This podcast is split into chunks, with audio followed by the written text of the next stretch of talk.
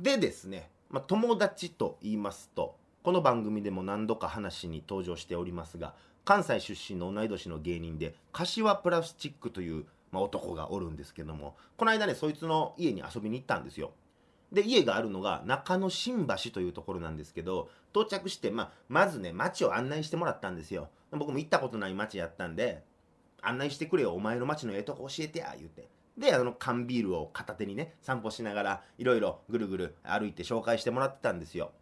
まあ、そうしましたところ、まあ、柏んちの近所にかの有名な神田川が流れている、まあ、そんな橋がありまして、まあ、神田川というとあれですよ。パパパパポポポパプペパパピパ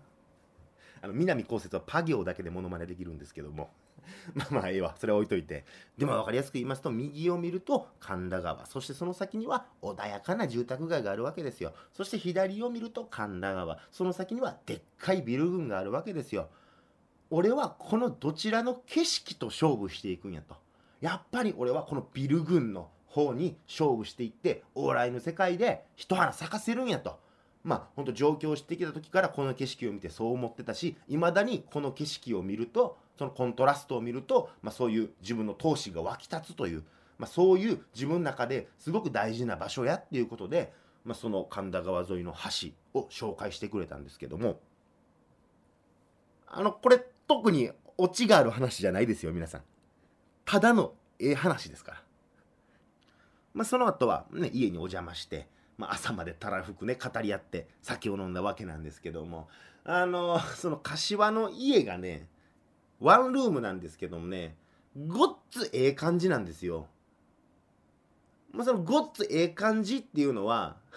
その一般的に言うスタイリッシュなとかそういう意味じゃなくてあのねザ売れない芸人ザ売れないミュージシャンの一人暮らしの部屋ってなんかねそんな感じなんですよ。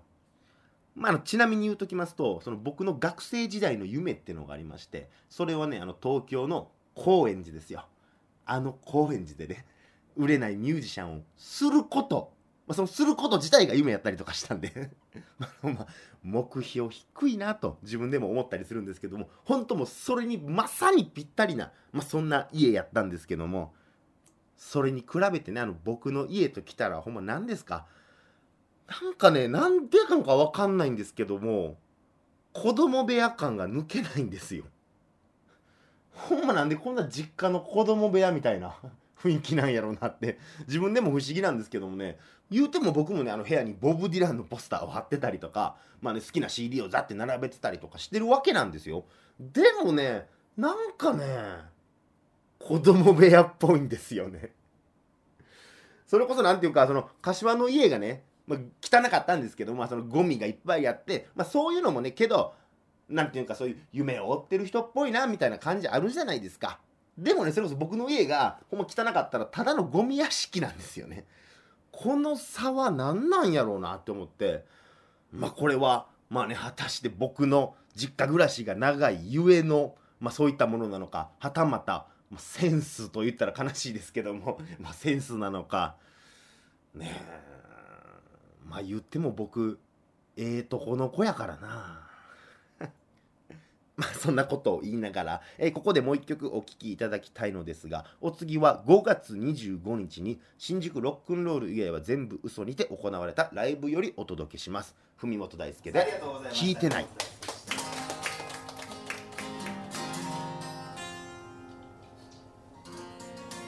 葉なんて覚えるんじゃなかった。日本語とほんの少しと外国語を覚えたばかり。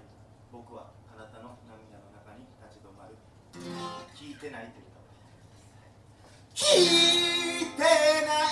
い聞いてない。お前に彼氏がおるなんておい！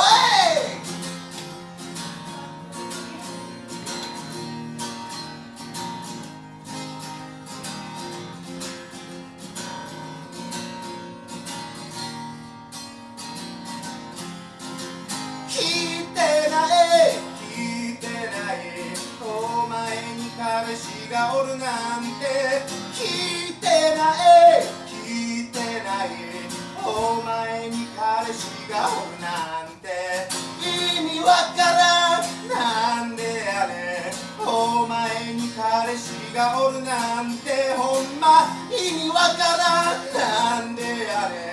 お前に彼氏がおるなんててっきり俺のこと好きなんやと思ってた。畜生あの女に。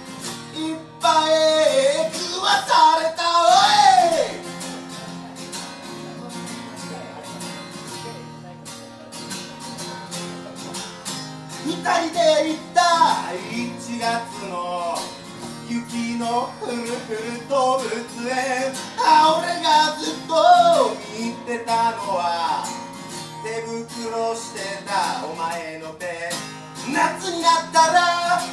海へ行こうと二人交わした約束は白い木と一緒になって空へと溶けていったのですそしてそろそろ夏も終わりそしてまた冬がやってくるだけど俺はお前を都合のええ思い出になんかさせないぜあんなたが一番綺麗な夜をああ俺は知らない俺は知れない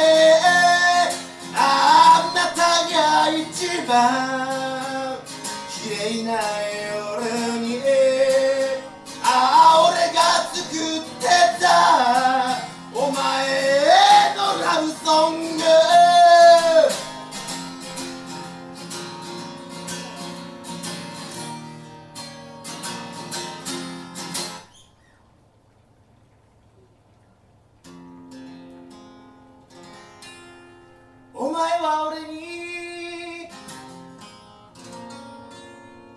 こう言った。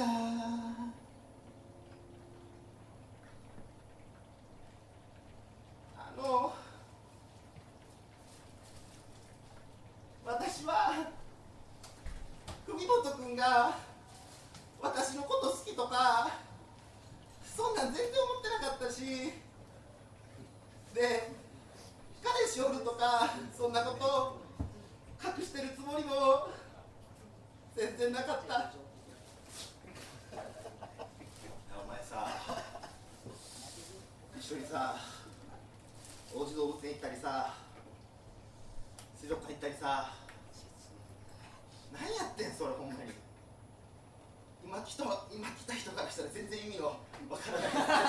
と思うんですけども。何やねん。どういうことやねんそれはほんまお前。でも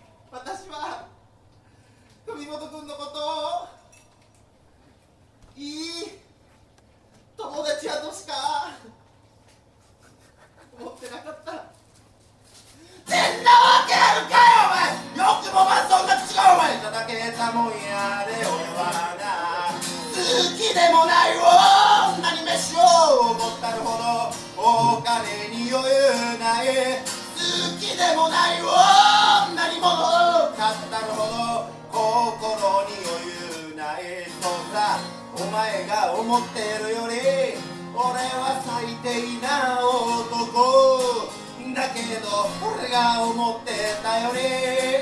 お前は最低な女やったのか。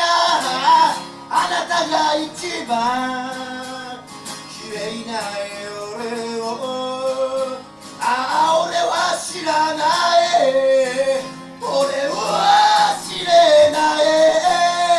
ああだけどそんなこと。本当はどうでもよかったんだ。あただ純粋に。あなたじゃ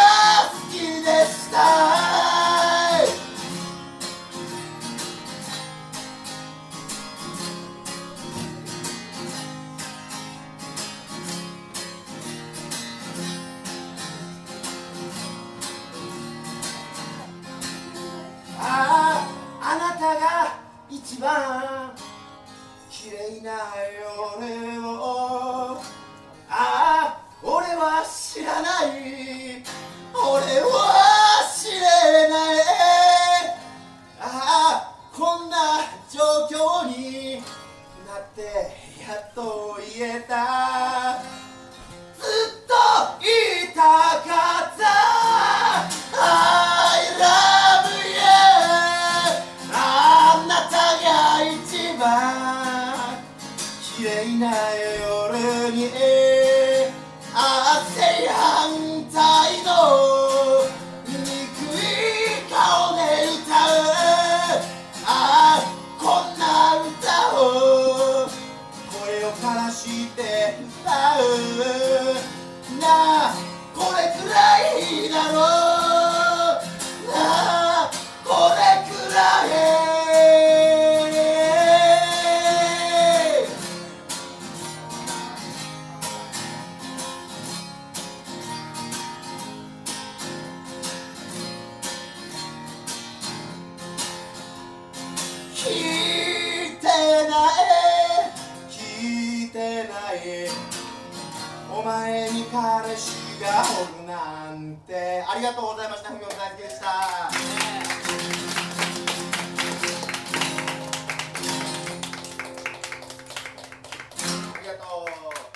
お聞きいただいたのは私文本大輔で「聞いてない」のライブバージョンでした。ねあの8分超えの対策でしたが、えー皆様いかがでしたでしょうか、えーこの曲はですね僕が19歳の時に作った曲でして、まあ、それこそで自分で言うもあれなんですけども一時期ねその神戸の、えー私立の高校に通う子たちっていうのが結構ライブハウスによく来てて、まあ、その子たちを中心に結構ね人気があって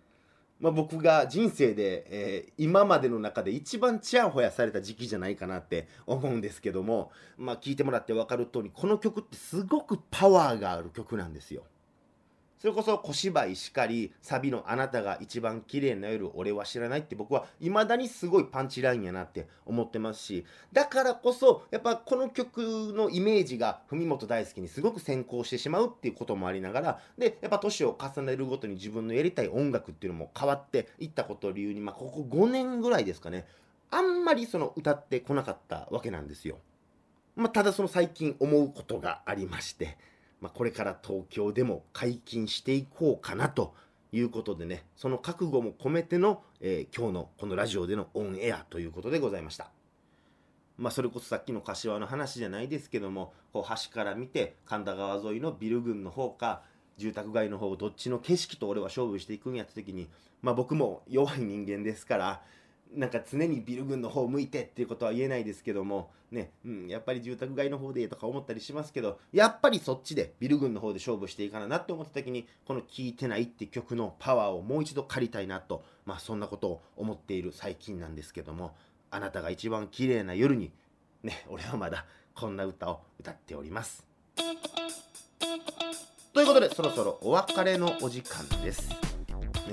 この番組ではあの基本的に普段あんまり歌う機会のない楽曲を中心に弾き語りやってるわけなんですけども、まあ、なんかね皆さんからのリクエストとかありましたら古い曲でも最近の曲でもいいんでねぜひ Twitter で「ハッシュタグ文本大輔のフォークス」をつけてつぶやいてもらえるとまあもろもろの兼ね合いもあったりするんですけどもできる限りお答えしたいなと思っておりますのでそちらの方もぜひぜひよろしくお願いします。ねえほんまあの冒頭の話に戻りますけどもあの警察官本物やったんかな。ちょっと怖いな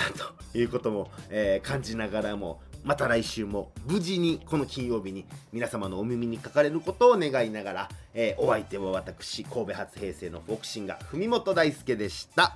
また来週。バイバイ。